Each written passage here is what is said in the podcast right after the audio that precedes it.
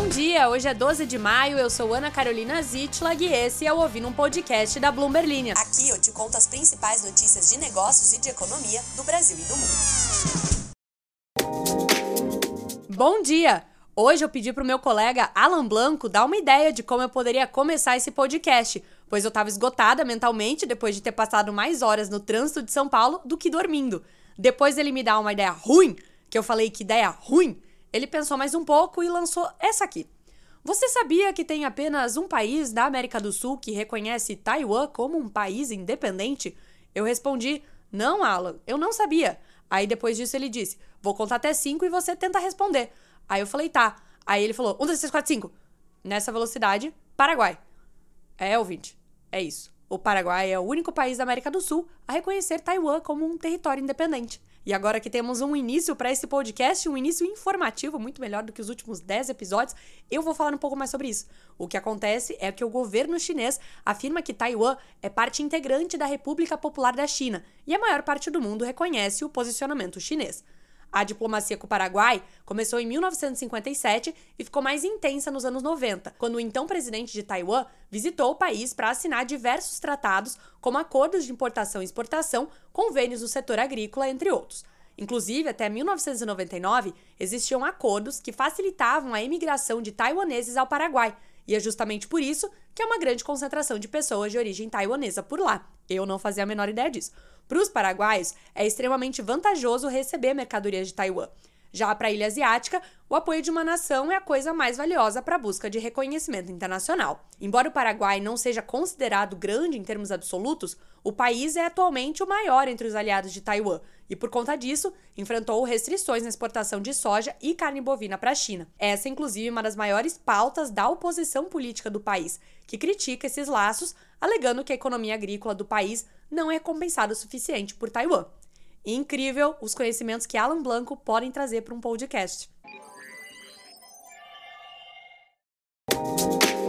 Agora, sendo o mais imparcial que eu posso, ótimas notícias. Depois de oito meses, Elon Musk vai deixar o cargo de presidente executivo do Twitter e anunciou que uma mulher, que começará em cerca de seis semanas, será a nova CEO da empresa. O nome dela não foi divulgado. No mês passado, Musk promoveu uma fusão do Twitter com uma empresa recém-criada chamada de X Corp. Sério, quem deixou isso acontecer?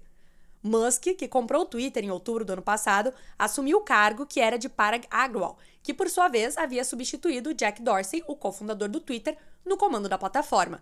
Musk segue ainda como CEO da SpaceX e da Tesla. Ele tem sido alvo de questionamentos de acionistas da Tesla pelo que eles entendem ser uma distração do seu fundador e CEO com outras empresas, o que prejudicaria o desempenho da montadora líder em carros elétricos no mundo.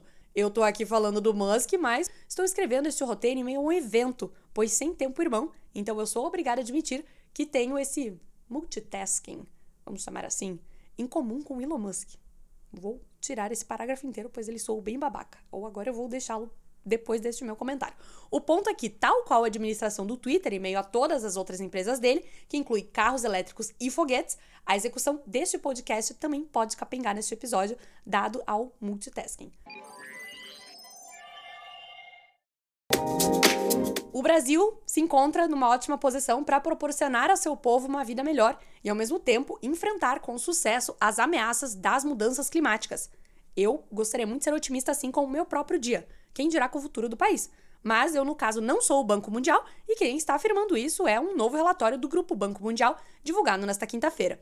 De acordo com o relatório sobre clima e desenvolvimento para o Brasil, ou CCDR na sigla em inglês, o país pode se tornar uma potência global de energia limpa e salvar a Amazônia com um plano de desenvolvimento que produza mais alimentos usando menos terras e melhore a proteção das florestas. Segundo Johannes Zutti, o diretor do Banco Mundial para o Brasil, os choques climáticos podem levar de 800 mil a 3 milhões de brasileiros à pobreza extrema já em 2030.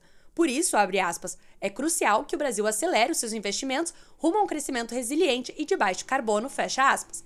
Segundo ele, para aproveitar ao máximo esse potencial, o Brasil precisaria de investimentos líquidos de 0,8% do seu PIB anual por ano até 2030. A geração de energia elétrica a partir de fontes renováveis no ano passado alcançou a marca de 92%, a maior dos últimos dois anos. Só que, segundo a Câmara de Comercialização de Energia Elétrica, o resultado se deu, entre outros fatores, a um cenário hídrico-climático mais favorável, não há uma mudança às energias renováveis de fato. No ano passado, as usinas hidrelétricas responderam por 73,6% do total gerado, enquanto as eólicas por 14,6%. Durante um evento em abril, o ministro de Minas e Energia, Alexandre Silveira, destacou a importância do aproveitamento sustentável dos recursos naturais e anunciou que o governo deve investir aproximadamente 50 bilhões de reais para realizar o maior programa de transição energética do país, que vai permitir a construção de mais parques de energia eólica e solar no Nordeste. Segundo o Banco Mundial, um aumento em investimento em energias renováveis teria esses custos iniciais mais altos para geração, transmissão e armazenamento de energia.